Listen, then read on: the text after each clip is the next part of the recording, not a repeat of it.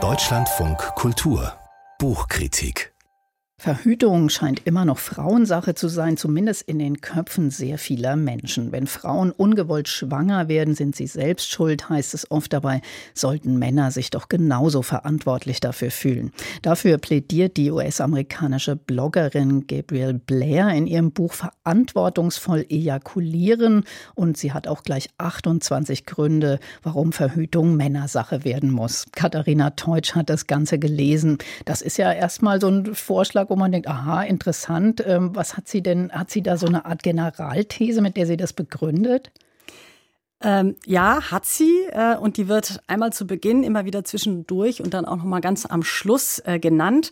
Sie haben es auch gerade schon gesagt, äh, über 90 Prozent, ich glaube, sind 99 Prozent, äh, äh, sagt sie zumindest, aller ungewollten Schwangerschaften werden verursacht, weil Männer verantwortungslos ejakulieren. Jetzt könnte man sagen, ja, aber die Frau ist ja immerhin auch beim Sex beteiligt und kann verhüten. Und da sagt Blair dann gleich mehrere Sachen. Sie sagt zum einen, der Mann, der kann an 365 Tagen im Jahr 24 Stunden lang theoretisch äh, eine Eizelle befruchten, sofern er gesund ist und Gelegenheit dazu hat. Die Frau wiederum ist nur 24 Stunden pro Monat fruchtbar. Und jetzt fragt Blair, warum gibt es einen gesellschaftlichen Konsens darüber, dass Verhütung, wie Sie gerade in der Einführung sagten, äh, Frauensache ist? Wäre es nicht viel logischer, der Mann würde sich darum kümmern und auch gerechter natürlich. Und zwar immer nur genau dann, wenn es zum Sex kommt, nicht vorher, nicht nachher oder eben immer, was ja der Fall ist, wenn eine Frau zum Beispiel die Pille nimmt, die sie ja dann einfach jeden Tag einnehmen muss, egal ob sie Sex hat, ob sie gerade eine Beziehung hat oder nicht. Ähm, zum anderen sagt Blair, alle Verhütungsmethoden für den Mann sind entweder ohne Nebenwirkungen oder mit sehr, sehr geringen Nebenwirkungen verbunden. Und es sollte also bei so viel Befruchtungspotenzial auf männlicher Seite selbstverständlich sein, dass Männer ihr Problem sozusagen nicht einfach ihren Sexualpartnerinnen aufbürden. Und ist das denn jetzt so eine richtige Streitschrift oder wie, wie ist das, wie muss man sich das Buch vorstellen? Wie ist das so verfasst?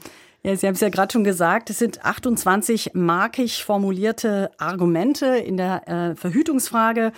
Ähm, in ihrem Buch zitiert die Autorin Ergebnisse diverser Studien. Zum Beispiel erzählt sie, mit welcher Selbstverständlichkeit vor circa zehn Jahren die sogenannte Pille für den Mann, die ja mal so durch die Medien geisterte, als Studienprojekt gestoppt wurde, weil die werden dann so aufgelistet, acht Nebenwirkungen bei Männern beobachtet wurden, die allerdings alle auch für die Antibabypille äh, gelten. Und für die Antibabypille gibt es noch viel, viel mehr. Also in dem Buch werden 22 Nebenwirkungen aufgelistet.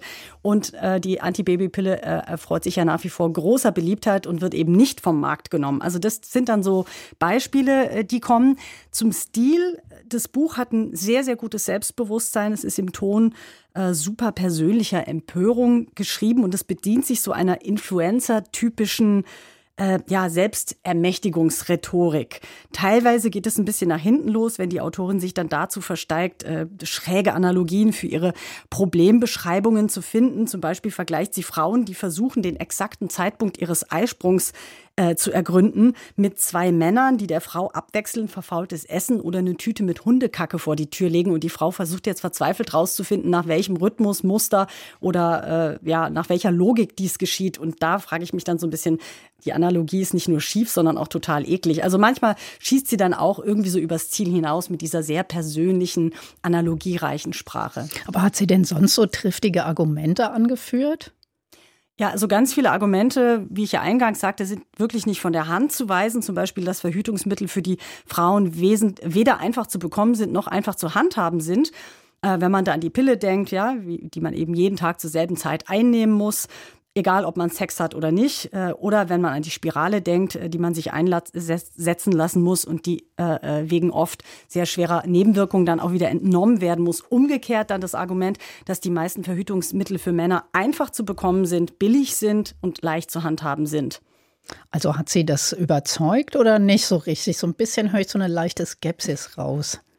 Ja, also äh, Ihre Analyse, äh, Ihre Thesen, die haben mich schon überzeugt. In der Praxis bin ich etwas pessimistisch, weil die Lebenserfahrung es ja einfach zeigt, verantwortlich wird im echten Leben meistens äh, der oder die gemacht, der oder die den Schaden hat oder am kürzeren Hebel sitzt.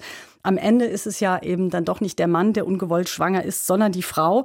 Und bis Männer sich für eine ungewollte Schwangerschaft genauso verantwortlich fühlen äh, wie Frauen, muss, denke ich, noch einiges in den Köpfen äh, passieren, muss einiges in der Gesellschaft passieren. Deswegen hat das Buch auch einen gewissen, ja, utopischen Hintergrund.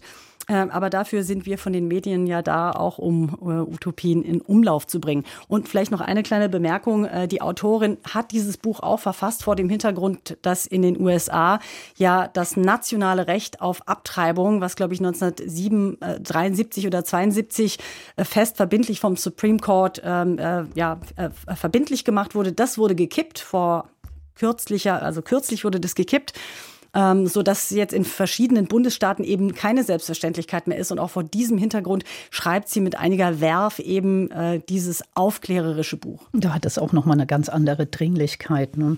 Katharina Teutsch über Gabrielle Blairs Buch Verantwortungsvoll ejakulieren. 28 Gründe, warum Verhütung Männersache werden muss. Aus dem amerikanischen Englisch übersetzt hat das Buch Susanne Reinker erschienen, ist es beim Ullstein Verlag für 18,99 Euro.